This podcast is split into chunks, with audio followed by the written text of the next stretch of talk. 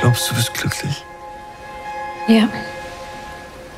So wie du das sagst, klingt das so, als sei das was Schlechtes. Das ist es auch.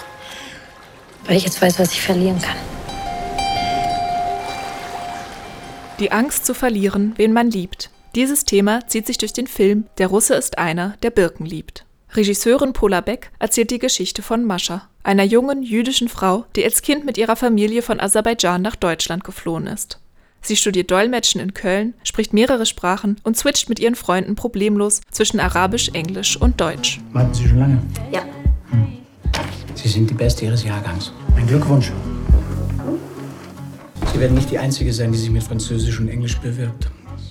Ich meine, warum haben Sie nicht mit Russisch studiert?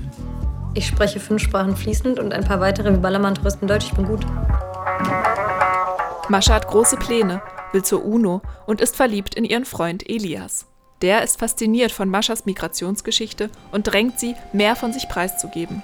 Aber Mascha macht dicht, wenn es um ihre traumatische Vergangenheit geht. Trotz dieser wiederkehrenden Konflikte sieht Mascha in Elias einen sicheren Hafen und hat von Anbeginn Angst, ihn zu verlieren. Was machst du? Dir beim Schlafen zugucken. Du machst mich krank.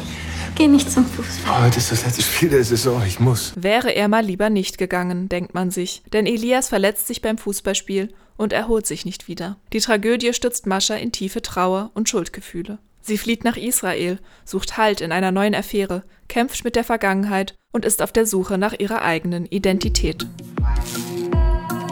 You don't look like it. Like what? Jewish. But you don't look German either. What does a German look like? And Russians? What do they look like? Like people who love birch trees. Der Russe sei einer, der Birken liebt. Der Film beruht auf Olga Gryasnowas gleichnamigem Buch von 2011. Zwar setzt er einen eigenen Fokus, aber man kommt nicht umhin, den Film mit der Romanvorlage zu vergleichen. Hier kann der dramaturgische Aufbau des Films nicht so richtig überzeugen. Denn er erzählt von Beginn an parallel von Maschas Zeit in Tel Aviv und der Zeit davor in Köln, wo sich die Tragödie mit Freund Elias erst anbahnt.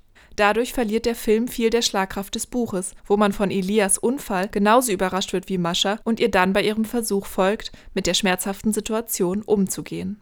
Die lineare Erzählweise des Buches hätte vermutlich auch dem Film gut getan, denn durch die ständigen Zeitsprünge kann man Maschas Gefühlswelt schlechter nachvollziehen. Sehr überzeugend ist Schauspielerin Eileen Tetzel in der Rolle von Mascha. Sie verkörpert sie als gleichermaßen starke wie verletzte und rastlose junge Frau, die ihren Platz in der Welt sucht. Wie Maschas bester Freund Jem treffend sagt, Du suchst dich noch zu Tode in anderen Menschen und anderen Orten, Mascha.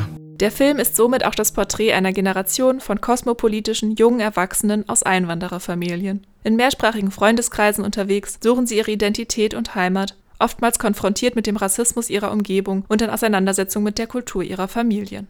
Der Russe ist einer, der Birken liebt, entfaltet seine ganz eigene Sogkraft. Der Film pulsiert zwischen traditionellen Klängen und Clubbeats, zwischen Köln und Tel Aviv, zwischen Hebräisch und Russisch, zwischen homosexueller und verlorener Liebe. Und nebenbei verhandelt er die Willkür von Identitätszuschreibungen und die schwierige Suche nach Heimat. Ein Kinobesuch lohnt sich in jedem Fall.